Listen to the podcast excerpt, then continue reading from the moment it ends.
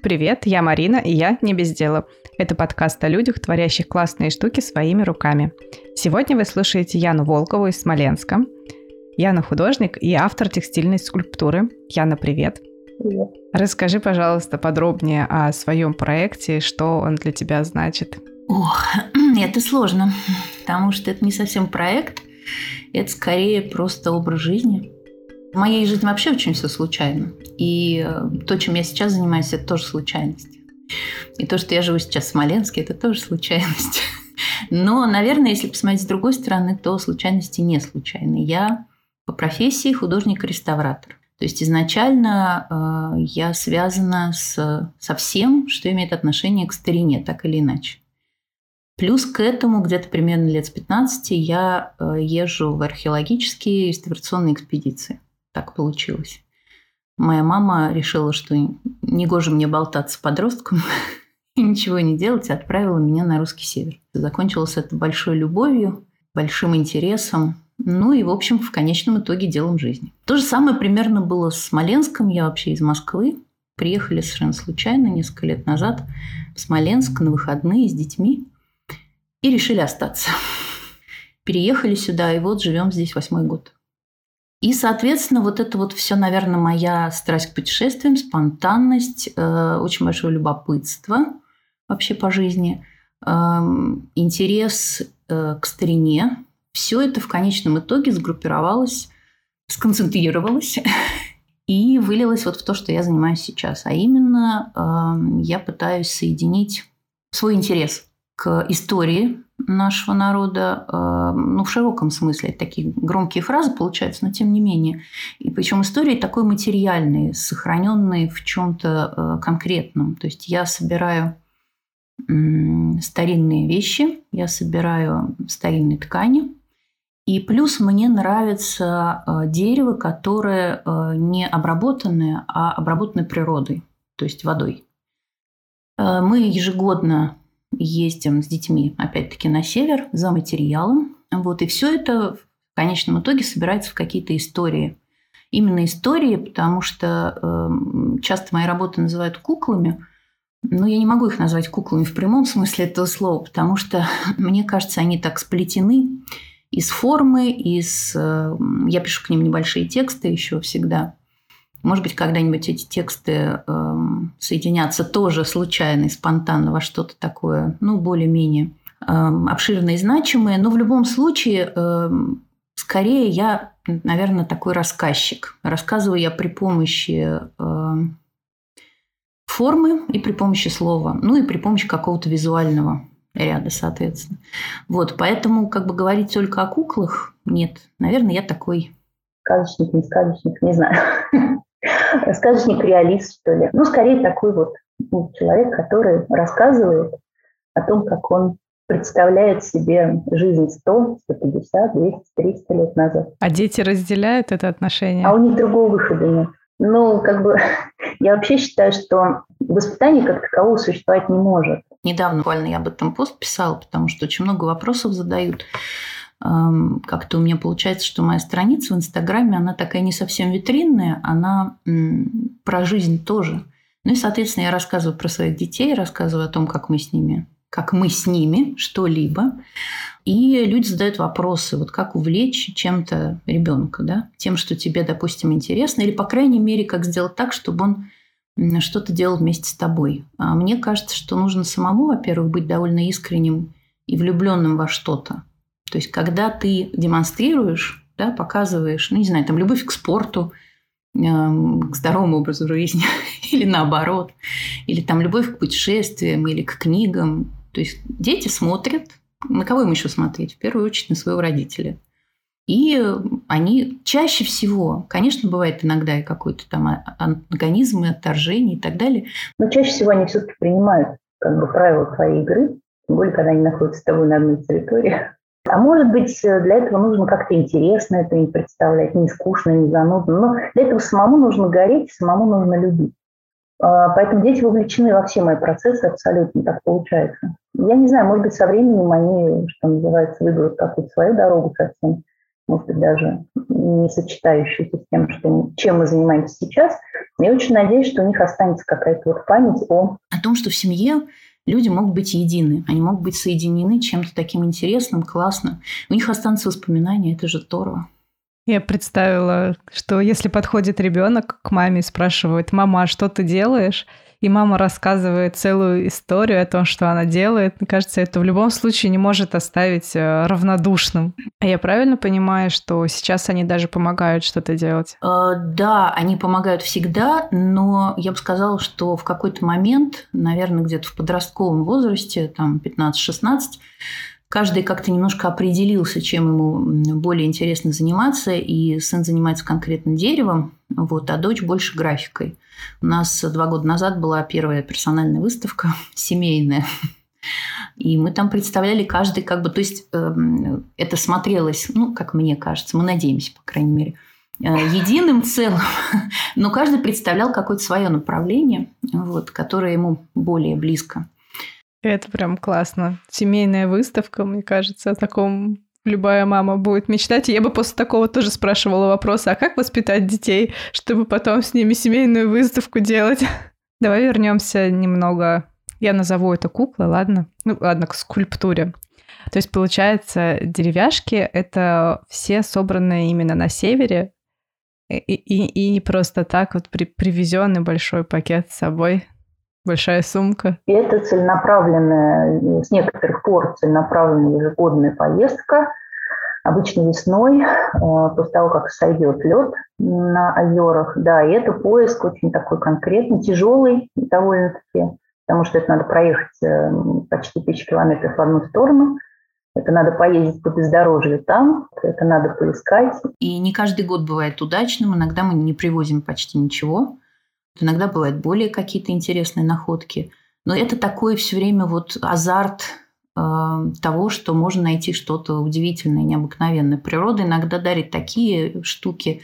У меня несколько раз э, были находки э, совершенно вот таких вот медвежьих голов, например. То есть ничего не надо больше делать. И у меня есть эти работы – они тоже в аккаунте выставлены, можно посмотреть. Просто медвежья голова. То есть мне оставалось только немножечко как бы дорисовать тканью образ, и все, больше ничего. Ну, такое бывает нечасто. Как правило, это довольно такой сложный. Там холодно. В мае месяце, когда мы едем, это еще ну, жары вообще на севере нет, в принципе. Вот, но это пронизывающий ветер, это замерзающие руки, это вода. Ну и поиск, поиск, поиск. Но это интересно, здорово. Было такое, что какую-то идею так и не получилось довести до конца, то есть все не зашло. Да, таких идей очень много, потому что э, та техника, именно технология, в которой я работаю, а я делаю э, работы без какого-либо каркаса внутреннего. То есть, э, да, это вот такая фишка, как нынче говорят, да, особенность работ. Э, то есть там только ткань, ну, дерево как элемент, не как несущая конструкция, и нитки. То есть там нет никакого проволочного каркаса, ни деревянного каркаса, там, ни картонного, ничего. И это очень усложняет работу над э, некоторыми идеями. То есть вплоть до того, что я пока не знаю, как это сделать технически. То есть в эскизах это все выглядит прекрасно. Я могу даже разложить это на рабочем столе. Но когда доходит дело до того, что это надо поднять и сделать объемно, это у меня, кстати, а, очень многие люди удивляются, когда видят вживую работу, потому что работы очень большие. Они на фото кажутся а, очень да? маленькими. Да. Э, женская серия, например, которую я сейчас делаю. Она носит условное название, там 10 историй о 10 женщинах, хотя их уже давно не 10, гораздо больше. Э, они кажутся на экране, на фотографии, вероятно, довольно маленькими. На самом деле у них средний рост где-то 45-50 сантиметров. Ого! Вполне себе такие арт-объекты э, довольно крупного размера. Вот. И это тоже усложняет, опять-таки, задачу техническую, если вдруг есть какие-то моменты, потому что это все должно стоять, это должно держаться без каркаса. А, бескаркасность для меня принцип. Ну, то есть мне интересно, я еще такой немножко исследователь по духу, наверное, поэтому мне интересно преодолевать какие-то препятствия, то есть я их не обхожу. Я, ну, у меня часто не получается, но я продолжаю, что называется, стучать в закрытую дверь.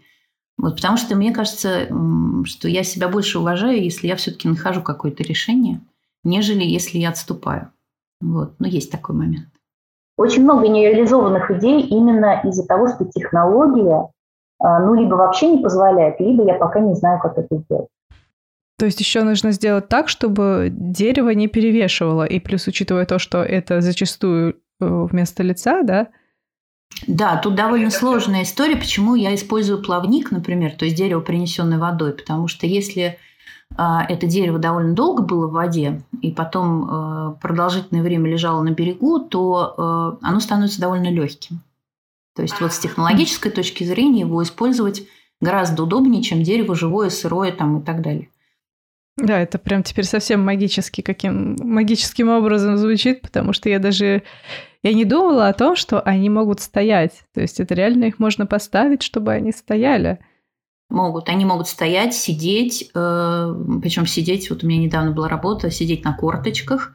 Самая главная история – это про центр тяжести. Э, где его сделать для того, чтобы работа... Там есть как бы маленькие технологические хитрости и кое-какие материалы, которые я еще добавляю, исключительно натуральные, то есть там нет никакой там ничего синтетического абсолютно, и даже металлического, еще раз повторюсь. Но это довольно сложно. Я прошла хорошую школу, Помимо а, моего образования, мне очень помогает, э, у меня довольно был большой период увлечения традиционной куклой, а, народные куклы. Хотя эта тема такая скользкая, потому что а, все то, что имеет какое-то массовое распространение, ну, у нас в стране, по крайней мере, хотя я не знаю, может быть, в мире тоже есть такая тенденция, а, в какой-то момент приобретает какие-то очень странные такие ну, нехорошие поверхностные черты. Да, и то, что могло бы быть интересно глубоко с исторической точки зрения, с любой – приобретает такой ярмарочно-балаганный какой-то оттенок. Вот мне кажется, что с традиционной тряпичной куклой у нас последние лет так 10 произошла именно такая ситуация. То есть сейчас, когда говоришь тряпичная кукла, человек так немножечко передергивает, он меняется в лице, ну, потому что на всех ярмарках выходного дня или там каких-то еще мероприятиях подобного рода он видит каких-то таких страшноватых, непонятно из чего скрученных э, уродцев – я не побоюсь этого слова, вот, потому что как-то в массы шагнуло это ремесло. Но, э, к сожалению, опять-таки повторюсь, э, в большинстве случаев вот такое поверхностное отношение без изучения, без э, углубления приводит ну, к каким-то катастрофическим ситуациям. В моем случае эм, увлечение этой народной куклой, оно было вполне естественно, потому что, как я уже сказала, где-то лет с 15 я езжу в реставрационные и археологические экспедиции. И общение как бы со старыми бабушками, хотя на тот момент, когда я начинала, там 90-е годы, уже бабушка-то практически не осталось. Ну, такая некая этнографичность э, присутствовала, да, вот этих поездок. И была возможность как-то и поговорить, посмотреть э, на что-то, ну, хотя бы хоть как-то приближенное к тому, что было, например, сто лет назад.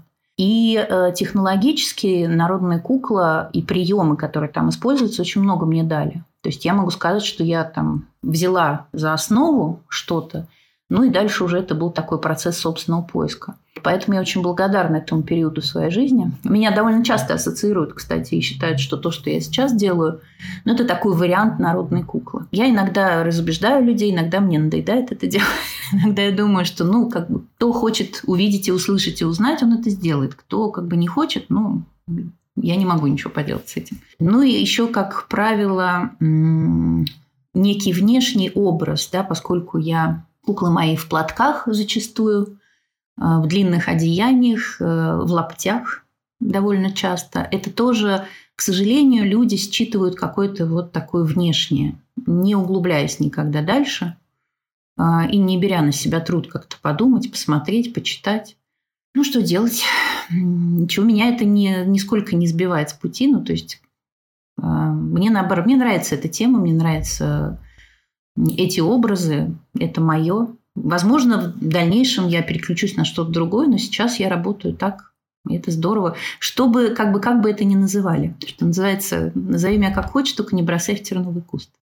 Я задам сейчас этот дурацкий, ненавистный наверняка вопрос, но я его задам все-таки. Почему, ну, то есть я понимаю, да, почему твои куклы можно обозвать традиционными, да? То есть что-то намотанное, что-то без лица, действительно лапти. Э, это все, ну, косынка, платок, да, это все как-то хочется утянуться туда.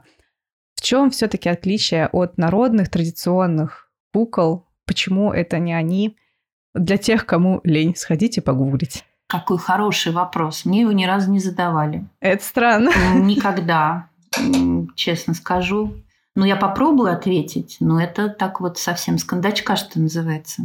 В народной кукле, насколько я успела с ней познакомиться, ее изучить и как-то позаниматься ею, всегда существует некая такая история про повторение, про передачу. Вообще главный смысл традиционной куклы – это такая преемственность. Это когда бабушка передает там дочери, своей внучке способ того, как делается та или иная кукла. И объясняет, для чего она делается. Там игровая ли она, или она имеет какие-то там а, обрядовые свойства. Да? А, каждый последующий человек, который делает эту куклу, да, он привносит некое свое видение. Цветовое, а, формовое. В конце концов, у нас у всех разные руки. Но, тем не менее, все равно есть такой общий вектор. То есть, если мы возьмем, допустим, кукол с определенным названием, любым, народную, а, и возьмем несколько авторов, ну, человек 10. А, да, куклы будут отличаться, ну, то есть где-то будет потолще, где-то чуть похудее, где-то будет платок красный, где-то синий, там, ну и так далее. Но, в принципе, образ будет считываться единый. То есть будет понятно, что это кукла, например, там, на удачное замужество, да, или это кукла-семья, ну, гипотетически. Они будут разными, но вот эта вот генеральная линия партии, она останется. В моих куклах этой генеральной линии не существует. Ну, то есть нет изначально а, никакой единой, единого какого-то... Понятное дело, что когда человек смотрит со стороны, ему кажется, что все абсолютно тетки в лаптях, все в платках, мужики в косоворотах там и так далее. Но я, например, эм, довольно долгое время учила делать вот традиционную куклу женщин. По своим куклам я не могу, хотя меня очень часто спрашивают, э, вот э, даже не по своим, а просто по текстильной скульптуре можно ли провести мастер-класс, да, или там какой-то вебинар, семинар там и так далее. Я отказываюсь не потому, что я э, очень вредный человек или там э, мне там не нужна лишняя копейка или еще что-то, а я отказываюсь потому, что это сделать невозможно. Это не система, это образ, который складывается из очень многого. Из единственного определенного кусочка дерева, который может быть старческим лицом, может быть молодым, там, каким угодно. И это неповторимо.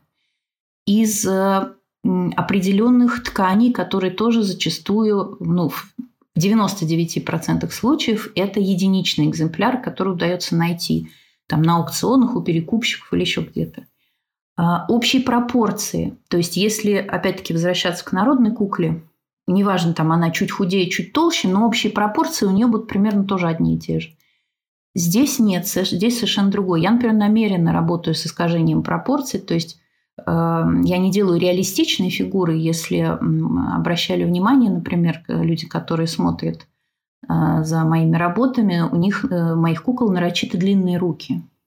То есть абсолютно непропорциональные э, в смысле какой-то вот общечеловеческой эстетики, да, как мы представляем себе реалистичную фигуру. То есть есть какие-то элементы, которые, например, в народной кукле недопустимы. Абсолютно. То есть у меня, в отличие от работы в народной кукле, больше свободы. Ну и, соответственно, больше ответственности, потому что э, свобода предполагает то, что ты э, ничем не подстрахован. В народной кукле у тебя все время есть подстраховка. Всегда. То есть у тебя есть некая такая э, схема, по которой ты можешь действовать. Ты можешь от нее отходить чуть-чуть. То есть ты можешь брать разные цвета, ты можешь там чуть увеличивать голову или уменьшать там еще что-то. Но, в принципе, у тебя существует такая схема. И очень многим людям как раз работать по схеме очень удобно. То есть это больше про ремесло, наверное, когда есть отточенная какая-то вот история, да, которую ты можешь просто повторять, внося свои какие-то коррективы, естественно, мы все живые люди, но не меняя сути.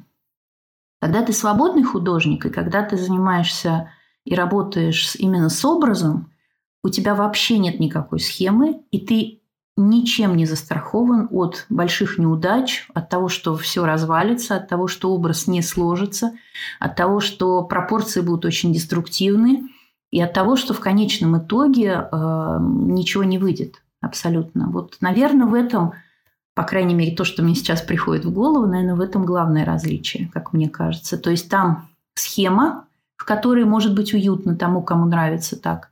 Здесь абсолютная свобода, которая в результате может дать э, прекрасный конечный итог, а может привести тебя к полному разочарованию. А еще получается, народные куклы, они больше все-таки как обереги или что-то в этом духе? А, эта тема вообще очень деструктивная, на мой взгляд. У нас наши люди, живущие на нашей территории, а, я не буду говорить там русские, они не русские, у нас многонациональное государство, да, и история с куклами есть практически в каждом этносе. А, может быть, в силу исторических причин, может быть, в силу какой-то специфики генной, не знаю – у нас люди очень склонны к мистификации. Очень склонны к вере в чудо, к вере во что-то такое вот, э, точнее даже не то чтобы вере в чудо, а вере э, в чудесные предметы. Вот. То есть э, такое немножечко язычество, которое нас не отпускает никак. Я с большим уважением отношусь ко всем верованиям, и сейчас я говорю об этом не в плохом смысле, а в смысле того, что мы как-то очень легко верим в то, что какой-либо самый обыкновенный предмет может сделать нас бесконечно счастливыми. Я не знаю, почему такая особенность, но это есть. По крайней мере, я это наблюдаю. И когда занималась именно народными куклами, наблюдала довольно часто. И это же порождает, к сожалению, вот такая вот детская наивность немножко, да, людская, а, она порождает, ну, пробуждает самые низшие качества в некоторых людях, как, например, спекуляция на этом, зарабатывание денег на этом, придумывание несуществующих историй, связанных с этим. А, скажу сразу, из моего личного опыта, ну, наверное, в 95% случаев то, что вы читаете в интернете, в литературе, и где фигурируют слова «оберег», да, там, обережены и так далее, это недостоверная информация, не соответствующая никакой действительности. У меня была чудесная история на эту тему. Прекрасная просто.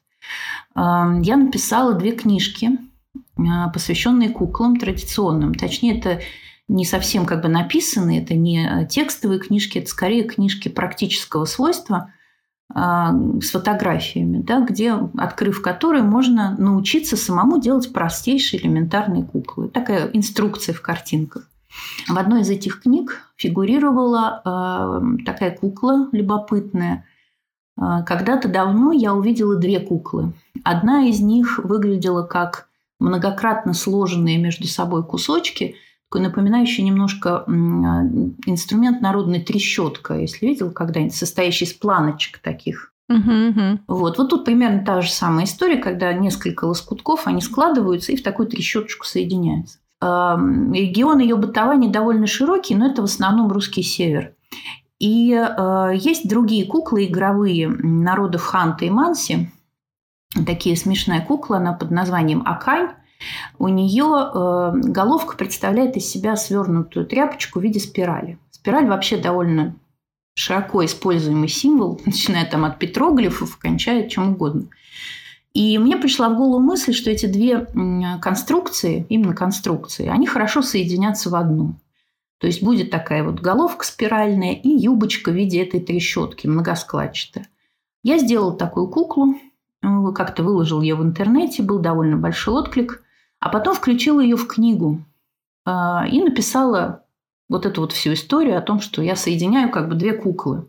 Через некоторое время в интернете а, я читаю, совершенно неожиданно натыкаюсь а, на таком известном довольно большом ресурсе, который торгует рукодельными всякими историями и товарами.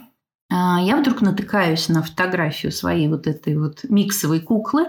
Ну, это понятно, что Растас... Ну, как бы здесь я никаких претензий никому не предъявляю, ради бога. Если бы я не хотела, чтобы люди это делали, я бы, наверное, книги не писала, да, там, и вообще как-то... Вообще в интернет бы ничего не выкладывала. Но меня удивил нет, не то, что человек сделал э, и продает, нет, бог с ним, а там была написана большая сопроводительная статья. Чего только не было в этой статье об этой кукле. И о том, где ее хранили, и как, куда ее ставили, в какой угол избы, э, когда ее крутили, для чего она нужна, там, что она оберегает, сохраняет, кто ее может делать. Ну, то есть вот абсолютный, взятый непонятно откуда бред, совершеннейший. И э, такой ситуации с народной куклой это вот просто сплошь и рядом. Поэтому еще раз для тех, кто этим интересуется, 95% информации, связанной с обережностью, может быть даже 97%, не имеет никакого отношения к настоящему. Еще скажу пару слов об этом, буквально это болезненная тема для меня. А, куклы, если вы задумаетесь на секунду, да, а, то это, я уже сказала, что это обычно передача, и это устная традиция – мы не имеем ни одной записи, там, ни берестяной, ни летописной, ни какой-то о том, как изготавливались куклы. Ну, по крайней мере, на сегодня. Я думаю, что ученым таких записей неизвестно. А, откуда известно что-то вообще связанное с куклами? А, начиная там с конца XIX века, наш более-менее просвещенный какой-то слой общества решил, что надо записывать все, что связано с народной культурой, и начались этнографические экспедиции. И тогда были еще живы бабушки, там, которые родились, ну, допустим, в середине 19 века, например. Но не раньше, там, ни в 12, ни в 13, никакие древние славяне там не фигурировали, ничего. И это была устная история, то есть любая история, а, связанная с куклами, это устная передача.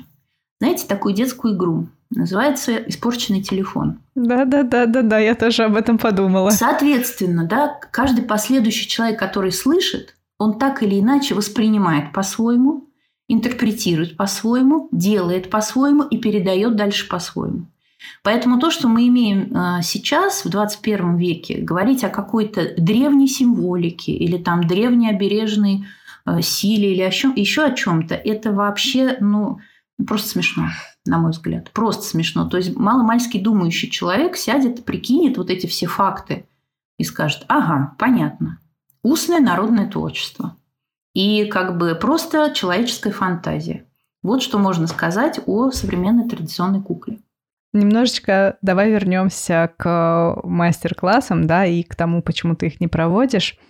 А, я так понимаю, что, в принципе, если почитать твои книги, то именно научиться схеме, да, как делать куклы, народные, допустим, ну или похожие на народные, можно. Ну, что касается традиционных кукол, да. Ну и получается, что в принципе, люди, которые именно просят мастер-классы, я так подозреваю, что они именно хотят научиться ну, просто схеме. То есть они не понимают, что... Ну, не, не то, что не понимают, может быть, не берут в расчет, что действительно в основе лежит э, образ, в основе э, и цветовая гамма, и, ну, как бы много всего.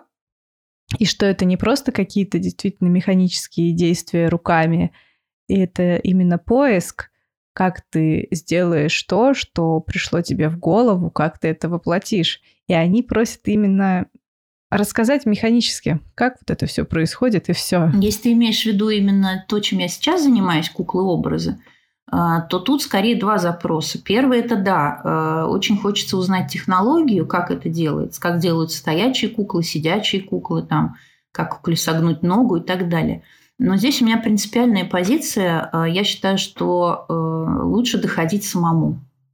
Нет ничего сложного, э, не боги гашки обжигают. И когда человек путем проб и ошибок до чего-то доходит, это, во-первых, более ценно для него самого. Он себя как-то больше уважает, как мне кажется. И он абсолютно застрахован от э, такой, такого момента, связанного с подражательством кому-то. То есть, когда это личный долгий поиск, понятное дело, что это трудно, и не все хотят этим заниматься. Но те, кто занимается, в конечном итоге приходят к своему авторскому стилю и почерку всегда. Ну, потому что это, это неизбежная история. Одно дело, ты пошел и сделал точно по схеме и выкройке какого-то автора. Неважно, ты делаешь там мишек Тедди, ты делаешь кукол, скульптура, рисунок, абсолютно точно – вот. А другое дело, ты взял какие-то начальные, ну, то есть, ты, допустим, поучился, э, ну, то есть, нет смысла идти э, к художнику и просить его там научить сделать как он, например, да, если ты скульптор, а, есть смысл заняться скульптурой вообще в принципе, узнать, что такое работа с тем или иным материалом, работа с э, формой, с натурой и так далее. Вот, наверное, поэтому э, я как-то вот и сама, как преподаватель от мастер-классов, перешла к совершенно иному, к преподаванию, собственно, основ. Вот сейчас у меня и большой курс цветоведения и композиции, что я считаю, что, во-первых, это очень такие предметы, обделенные во всех учебных заведениях, но я уже сегодня об этом говорила, о программе да, обучения художников. Вот, и это то, с чего, в принципе, все начинается, но то, что особо нигде не преподается. А нужно, неважно, там вышиваешь, ты лепишь, расписываешь, там, занимаешься стрит-артом, вне зависимости от этого тебе это необходимо. И цветоведение, и композиция. И мне даже интереснее работать э, именно так, не рассказывать постоянно одно и то же, да, вот про одну и ту же схемку – а мне интересно рассказывать в общем и довольно конкретные вот такие вещи начальные, и смотреть, что потом вырастает из людей, которые ко мне приходят. То есть как они используют. То есть я даю инструменты в руки, э, я не делаю, да, не, не сижу рядом и руками человека не вожу. Вот. А я ему даю инструменты, рассказываю, как этим пользоваться. И пользуются удивительным образом, совершенно по-разному, именно проявляя себя. Вот мне кажется, что это намного интереснее. Мне интересно узнать, может быть, были ли какие-то э, открытия да, для тебя при работе с материалом, которые немножечко перевернули твое понимание того, что происходит и как нужно что-то делать. Да, я могу сказать такое. Одно из самых больших открытий, э, несмотря на то, что я с где-то лет с 15, наверное, шью, и вообще очень люблю это делать. И довольно долгое время шила себе сама. Сейчас я просто не успеваю. Ну, то есть я с тканью да, работаю давно. Я знаю, что это такое. И я, в принципе, представляла, что бывают разные ткани. Э, совсем разные для разных нужд. Но когда я стала работать э, вот именно с текстильной скульптурой, я поняла, э, я работаю в основном, у меня основа и, эм, ну и костюмы тоже, это домотканое полотно. А, то есть старинное домотканое полотно. То есть ты находишь старинное полотно, именно отыскиваешь? Да, конкретно ищу. А, то есть и фрагменты, и большие куски. То есть я работаю только с тем, что сделано не фабричным способом, а на вот деревянных станках руками. То есть когда это заправляется станок. И э, я пришла к удивительному для себя выводу, абсолютно удивительному, что я, конечно, не знаю этих ткачих и никогда не узнаю. И я даже не могу, э, ну, как сказать, эм, сейчас, поскольку это продается все э, перекупщиками, э, такими искателями, не знаю, каким-то на аукционах, да, где-то вот на интернет-аукционах, то есть даже невозможно иногда определить несколько рулонов, это из одного дома или нет, это там от одной ткачихи или нет. Ну, это вот нереальная совершенно история, но я практически из ткани леплю. То есть я работаю так же, как работает скульптор, только он работает там с глиной, допустим, или с пластиком, да, сейчас там. А я работаю с тканью, но принцип абсолютно такой же. Я заметила, что иногда, да что там иногда, практически всегда нитки и сама толщина, и вообще сама фактура, и даже то, как ткань была сделана изначально, или то, какой жизненный путь она прошла – а ко мне ткани попадают, как правило, ну, с историей, как я их называю. То есть это не новые. Очень редко бывают рулоны, которые кто-то когда-то соткал, положил там в сундук, и до наших дней этот вот так рулон и пролежал. Нет, чаще всего это, конечно, что-то пожившее. Так вот, они абсолютно по-разному ведут себя, когда начинаешь из них формировать объем. Ну, это, на первый взгляд, кто-то скажет, ну, это понятно, да, там потолще, потоньше ткань. Нет, я про другое. Я про то, что а, иногда я раскладываю перед собой а, примерно одной толщины ткани а, и понимаю, что вот из них я могу там вылепить, допустим, верхнюю часть своей куклы. Я начинаю это делать из одной ткани, и у меня получается один образ. То есть у меня получается, допустим, очень плечистая женщина. Я беру ткань точно такой же толщины. Ну, может быть, она отличается там на микрон, да, я начинаю из нее делать, и получаются абсолютно другие плечи. Я возьму третью ткань примерно такой же толщины, и будут третьи плечи. Вот для меня это абсолютная живость материала в прямом смысле этого слова. А, многие, ну, домашние мои, например, не понимают моих запасов, потому что я их постоянно пополняю. Я столько не перерабатываю, сколько... Ну, то есть я не делаю столько кукол, сколько у меня есть запасов ткани. Я как раз хотела спросить, нет ли недостатка в ткани? И, соответственно, возникает вопрос, для чего мне это? А вот для этого, потому что я не уверена никогда, вообще ни на один процент. Я возьму ткань, я начну из нее делать, ну, допустим, грудь, да, там или что-то, или бедра, или рукав, и окажется, что это не ложится. То есть это создает абсолютно иной образ, нежели тот, который был у меня в голове, или тот, который мне нужен. То есть ткань живет совершенно своей живой жизнью. Я могу только ее ну, поменять на другую. Или как-то, ну, то есть я не могу ее обуздать, что называется. Я не знаю, если работает ли это в других материалах, да, хотя предполагаю, что да. Что есть тоже вот мы, эм, получается, что мы такие, ну, как сказать, деликатные обработчики, что ли. То есть на самом деле, сейчас меня сочтут за сумасшедшую, вероятно, но мы а, не играем роль первой скрипки в данном случае.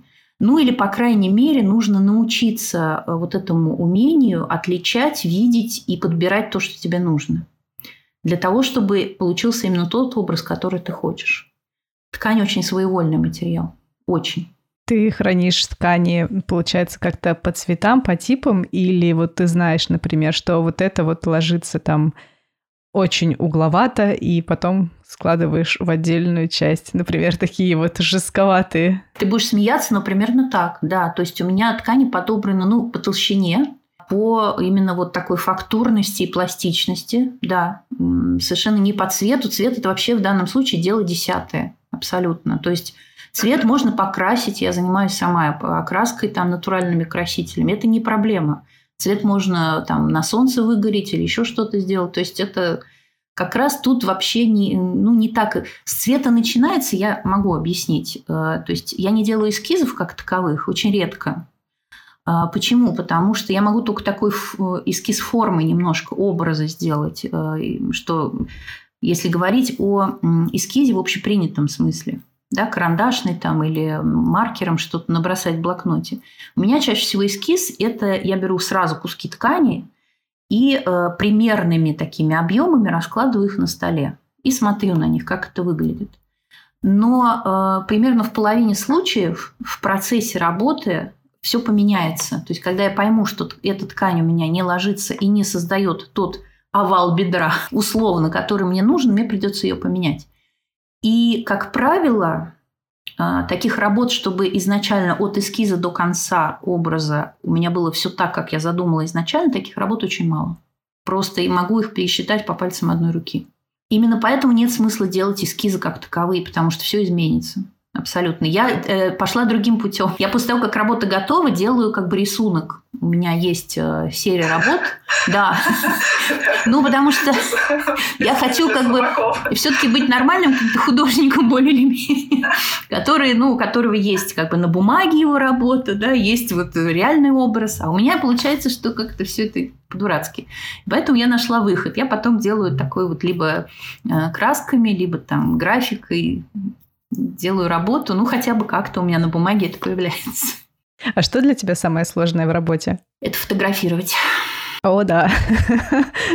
Опубликовать их несложно? Нет, абсолютно. Я, ну, как бы, я уже смирилась с тем, что специфика моей работы такая, что мне нужно э, опубликовать, интересно написать как-то, завлекательно. Да? Э, мне нужно что-то рассказывать о себе, чтобы людям тоже было интересно как-то за мной наблюдать. Ну, я как бы как данность это принимаю. Но самое тяжелое для меня, поскольку я абсолютно не профессиональный художник, фотограф, э, самоучка от нуля буквально. Поэтому съемка для меня это всегда трагедия в буквальном смысле этого слова. Потому что я у себя в голове вижу одну съемку, в результате у меня получается совершенно другая по разным причинам.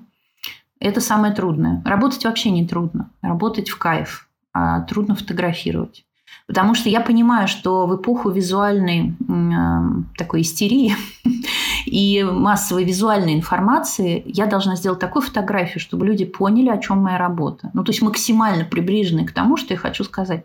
А это получается крайне редко у меня. Я никудышный фотограф. Про... Нет, это я не рисуюсь, это действительно мне не нравятся а, съемки моих работ, мои личные. Вот. И люди, которые приходят на выставки и смотрят их вживую, они говорят, что эффект абсолютно, ну, не противоположный, но гораздо более сильный, чем на фотографиях. Спасибо, Яна. Спасибо, что рассказала. Мне кажется, мы отлично поболтали. Спасибо всем, кто дослушал до конца. Большое спасибо за поддержку проекта, особенно патронам Олегу и Анжеле. Вы тоже можете поддержать проект, если до сих пор этого не сделали. Можете оставить отзыв или рассказать друзьям, или стать спонсором на Патреоне или ВКонтакте. Добавляйтесь в чат слушателей, там можно узнать самые свежие новости о подкасте, которые теперь снова выходят ред- редко, но метко. Все ссылки есть в описании выпуска, в описании подкаста. По поводу вот, э, спонсоров и прочего. Э, ребята, вы не представляете, какое это тяжелое дело. Я знаю на собственной шкуре, какое тяжелое дело запись, обработка, монтаж. Поэтому, поэтому нужно поддержать такие классные проекты. Это очень, действительно, это очень тяжело, это отнимает очень большое количество времени. Может быть, это кажется со стороны, что это такая фигня. Сели, что-то поговорили, потрепались, выложили. Нет, это огромный-огромный труд. На этом все. Любите свое дело и не бездельничайте.